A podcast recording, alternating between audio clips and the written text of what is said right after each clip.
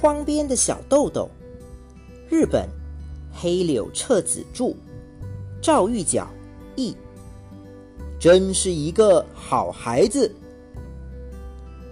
每当校长先生看到小豆豆，先生就会说：“你真是一个好孩子。”这时候，小豆豆就高兴的笑，蹦蹦跳跳的说：“是啊，我是一个好孩子。”于是，小豆豆也觉得自己的确是一个好孩子。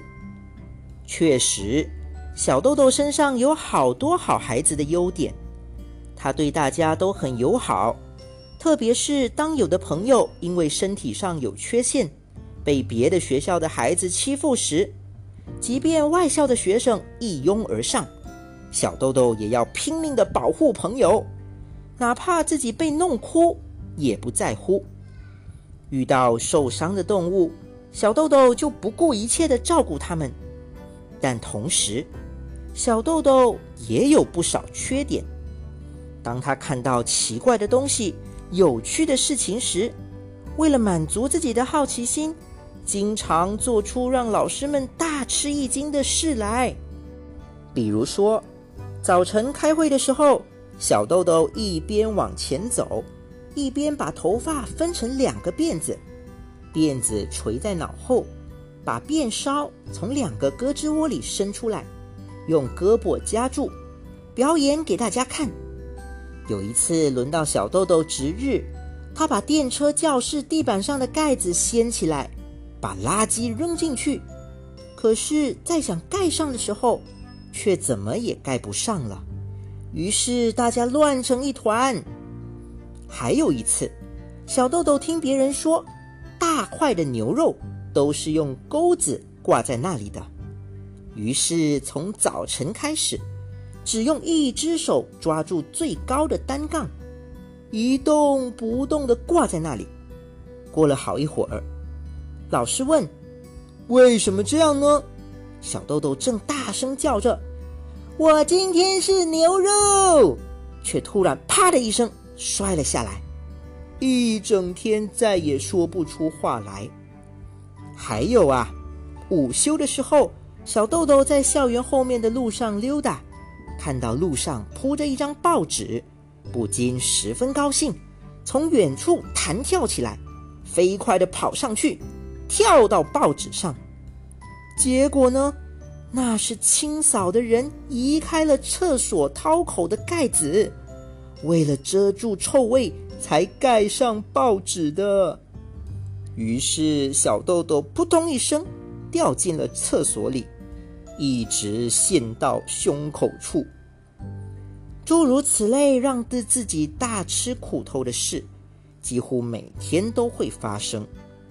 但是，在发生这种事情的时候，校长先生绝对不会把小豆豆的爸爸妈妈请到学校来。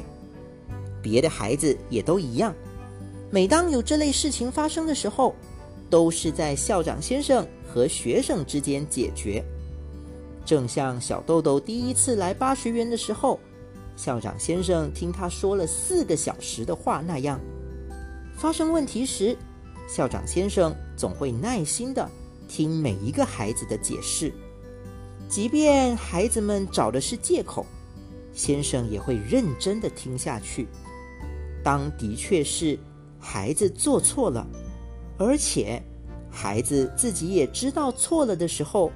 先生会说：“请为这件事道歉。”不过，可能大家对小豆豆的抱怨和担心的声音，已经通过小学生的家长或者老师们，传到校长先生的耳朵里了吧？所以，每当校长先生有机会，就要对小豆豆说：“你真是一个好孩子。”如果一个大人仔细的听这句话，就会发现“真是”这个词中含有非常深的意义。虽然别人觉得你有好多地方不像一个好孩子，但是你真正的性格并不坏，有好多好的地方。老师理解你。校长小林先生一定是想把这个意思传达给小豆豆。遗憾的是，小豆豆明白这一层意思，是在经过了几十年之后。不过，当时的小豆豆虽然还不能理解先生话中真正的含义，但在他的心中，也怀有了“我是一个好孩子”的自信。因为每当小豆豆要做一件什么事的时候，他都会想到先生的这句话。不过，有时候做完一件事之后，才会发现，哎，怎么这样？这种情况也是有的。或许正是这句宝贵的话，决定了小豆豆的一生。而且，令人感动的是，小豆豆在巴学园的日子里。小林先生不断的对他说着这句话：“小豆豆，你真是一个好孩子。”